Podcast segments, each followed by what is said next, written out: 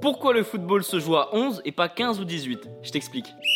Le football vient d'Angleterre et une histoire raconte que certaines universités jouaient l'une contre l'autre. Les matchs opposaient les dortoirs et dans un dortoir il y avait 10 étudiants, donc 10 joueurs de champ, et un surveillant qui occupait le rôle de gardien, donc ça fait 11. En 1863, la Football Association est créée. Il y a de nouvelles règles qui sont écrites, mais pas encore le nombre de joueurs par équipe. Il faut attendre 1871 pour que la règle des 11 joueurs par équipe sur un terrain soit écrite. Il a fallu faire plusieurs tests pour déterminer le nombre parfait de joueurs pour couvrir un terrain.